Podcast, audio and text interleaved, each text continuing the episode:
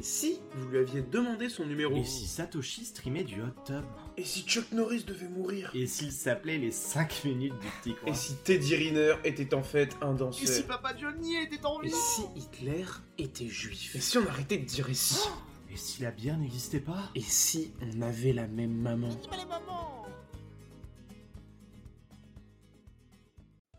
Et si le Bitcoin sauvait la planète Je me présente, je m'appelle Rémi, plus connu sous le nom des 5 minutes du coin, et je suis en compagnie de Thomas, alias Profi du Stream, qui m'accompagne pour répondre à cette question. Bah alors Thomas, qu'est-ce que j'apprends? Le Bitcoin consommerait autant d'électricité que l'Égypte? Eh bien écoute Rémi, c'est pas tout à fait faux. Enfin, tout du moins, il va falloir remettre quand même quelques petites choses en perspective. La première chose, c'est de parler tout simplement de pourquoi est-ce que le Bitcoin utilise de l'électricité. Alors on le sait, c'est un réseau en preuve de travail qu'on appelle ça euh, le proof of work. Et puis bah, tout simplement pour pouvoir réaliser les entre guillemets calculs mathématiques qui n'en sont pas vraiment, mais bref passons, pour réaliser du coup les petits calculs qui permettent de sécuriser les transactions et plutôt sécuriser le réseau, eh bien il faut utiliser des machines. Ces machines, c'est ce qu'on appelle tout simplement des ASICs. Un ASICS, et en gros une espèce de gros PC, une grosse bête qui pèse quand même un bon petit, kilo. Et en l'occurrence, bah en fait, qui ne sert qu'à une seule chose, à sécuriser le réseau Bitcoin. Alors un ASICS concrètement, euh, ça coûte combien? Bah, Ça coûte cher. Hein. Un ASICS, ça peut très facilement monter dans les 10 000, 20 000 dollars par unité. Un ASICS, ça consomme quoi en termes d'électricité? Eh ben un ASICS, c'est souvent au moins à 2000 watts-heure, soit 2 kWh. Et ça veut dire que la consommation électrique d'une seule unité d'ASICS, eh ben, c'est quand même beaucoup. Il faut se dire que derrière, il y a des énormes fermes de minage un petit peu partout dans le monde, que ce soit au Kazakhstan, que ce soit en Islande, ou que ce soit même également aux États-Unis, avec des centaines, des milliers d'ASICS qui sécurisent le réseau et qui derrière obtiennent des rewards, qui sont tout simplement les 6,25 bitcoins par bloc. Et donc par conséquent, ça fait une sacrée consommation d'électricité. Et puis ce qui est très intéressant, c'est que il y a quelques, quelques mois, on va dire il y a un petit peu moins d'un an, il y avait pas mal d'articles qui sortaient dans la presse, un petit peu à gauche, à droite dans le monde, qui disaient que le Bitcoin était extrêmement consommateur d'électricité. Et puis certaines études se sont penchées un petit peu là-dessus. Alors, j'ai fait mes petites recherches. Et puis en l'occurrence, euh, effectivement, le Bitcoin, bah forcément, au niveau mondial, euh, il y a beaucoup d'unités d'ASICS, bah, donc du coup, forcément, ça consomme beaucoup. Pour donner une idée, euh, les années précédentes, on peut considérer que sur l'un des ASICS qui étaient les moins performants, on peut imaginer un PC pas très performant, donc c'est en l'occurrence ce qu'on appelle des S9, ah, il y avait presque 15 millions de ces unités-là. Et eh ben ça fait 163 TWh par an, c'est énorme Rémi. Tu disais l'Égypte, et eh ben effectivement, l'Égypte est à 160 TWh utilisés en électricité par an, donc finalement ce que tu disais, c'était vrai. Maintenant, il y a un autre point qu'il va falloir prendre en compte, c'est que justement, les S9 dont j'étais en train de parler, ce qui correspond d'ailleurs à 0,66% de la consommation planétaire annuelle en électricité, ben, les PC et les ASIC s'améliorent petit à petit et gagnent ce, ce que l'on appelle en efficience. Qu'est-ce que c'est l'efficience? Eh bien, c'est tout simplement avoir une consommation d'électricité qui vient être moindre, pour réaliser la même quantité de calcul, ce qu'on appelle le hash rate. Et donc pour donner un exemple, eh actuellement, l'un des ASICs les plus utilisés dans les fermes de minage, c'est le S19 Pro. Et eh bien concrètement, euh, avec seulement 2,3 millions de ces ASICs-là, eh bien, le Bitcoin obtiendrait le même hash rate au niveau mondial, donc le même taux de calcul au niveau mondial et donc le même taux de sécurisation. Et ça, ça correspondrait à 66 TWh par an, Autrement dit, un peu plus que la consommation de la Roumanie qui est à 50 TWh annuels. Du coup, avec ça, on pourrait quasiment déjà diviser par 3. Eh bien, c'est tout à fait ça. Et évidemment, on le connaît. Alors, effectivement, il y a quelque chose qui s'appelle la loi de Moore qui vient dire que finalement, au niveau des composés informatiques, bah, plus on va dans l'infiniment petit, plus ça va devenir compliqué de pouvoir améliorer les performances.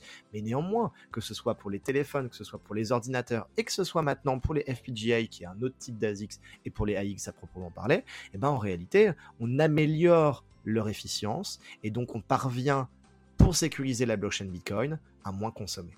Puis bon, après, comme tu dis, il faut remettre les choses en perspective parce que certes, ça consomme autant que l'Égypte ou potentiellement la Roumanie en utilisant des ASICS S19, mais après, ce qu'on voit pas derrière, en tout cas ce que les articles qui assassinent le Bitcoin en le comparant à des pays, bah, c'est euh, son utilité et c'est aussi euh, ses potentielles utilités au niveau électrique. Parce que le Bitcoin, en réalité, bah, il peut nous permettre de bien gérer euh, notre électricité au niveau mondial et individuellement pour les pays. On a d'ailleurs beaucoup d'exemples bah, dans les pays africains, par exemple, où là-bas, il y a énormément de barrages euh, hydroélectriques qui produisent donc de l'électricité en continu, mais dont énormément d'électricité est perdue. Comment ça perdu Tu veux dire que l'électricité qui est, qui, est enfin, qui est créée par les barrages n'est pas utilisée? Bah, Pas tout, pas tout Thomas malheureusement, parce que soit il manque de, donc il manque de, bah, de consommation derrière. Ils ont, ils ont dimensionné un barrage de telle puissance et à côté, bah, il n'y a que deux villes qui tirent euh, tant. Et malheureusement, l'électricité qui est produite à l'instant T, on peut pas la stocker dans des batteries et du coup, elle est, bah, sert à rien, elle, disparaît, euh, elle est perdue, comme je te disais.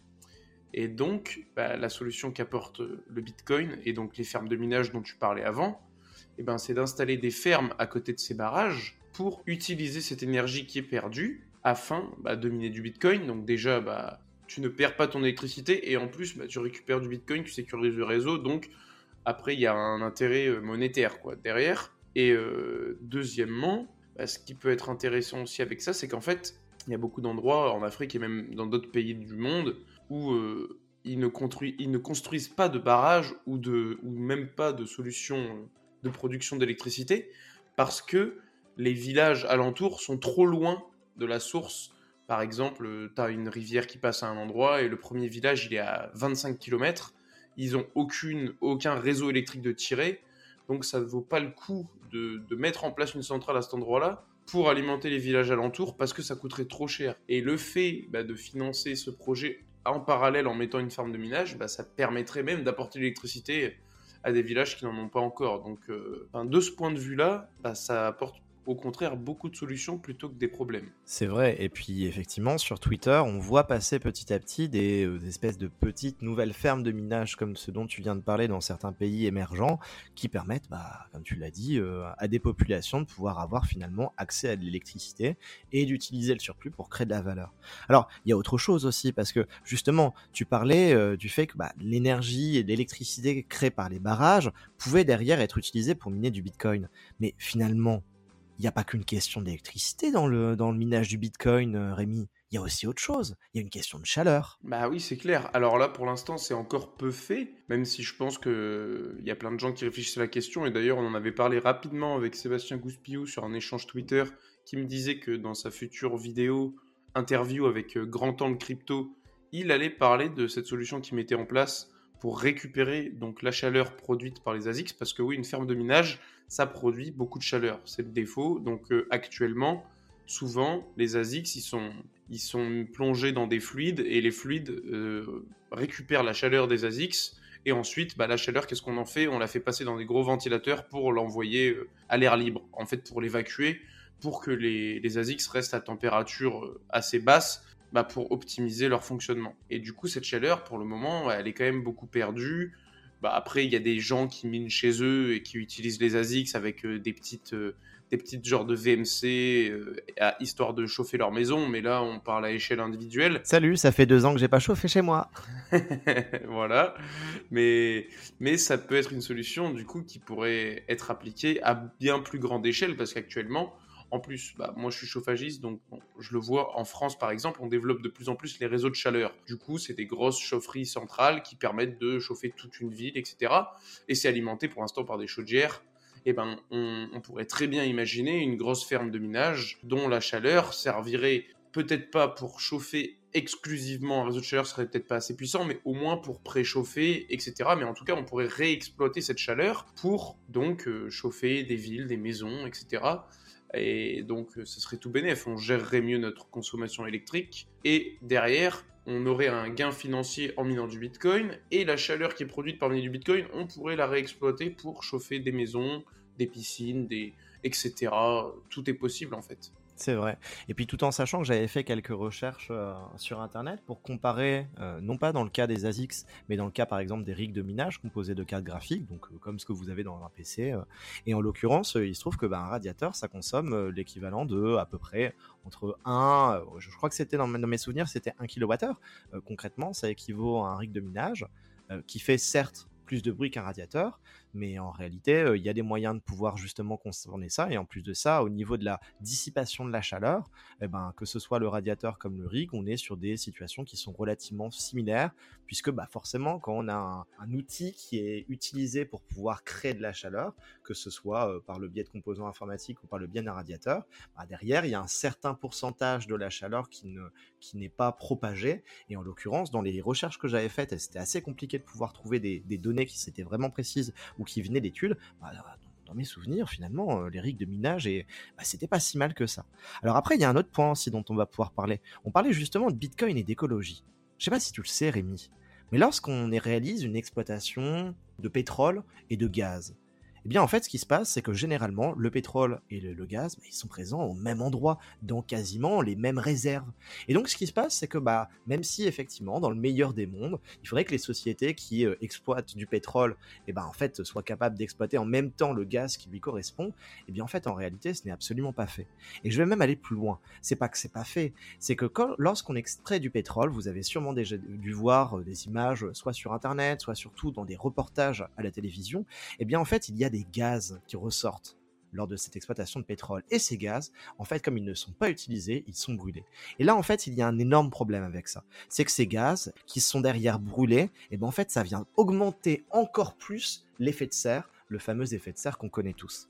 Et bien, en réalité, il y a de plus en plus de grandes entreprises, je crois même la plus grosse entreprise euh, dans ce domaine-là, qui vient petit à petit à utiliser des ASICS pour derrière réexploiter ce qu'on appelle ces fameux gaz, ce qu'on appelle des gaz de torchage, qui eux permettent de derrière de produire de l'énergie et cette énergie est utilisée pour miner avec des ASICS du Bitcoin.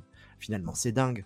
En plus de sauver la planète en n'augmentant pas l'effet de serre, on produit de nouveau du Bitcoin.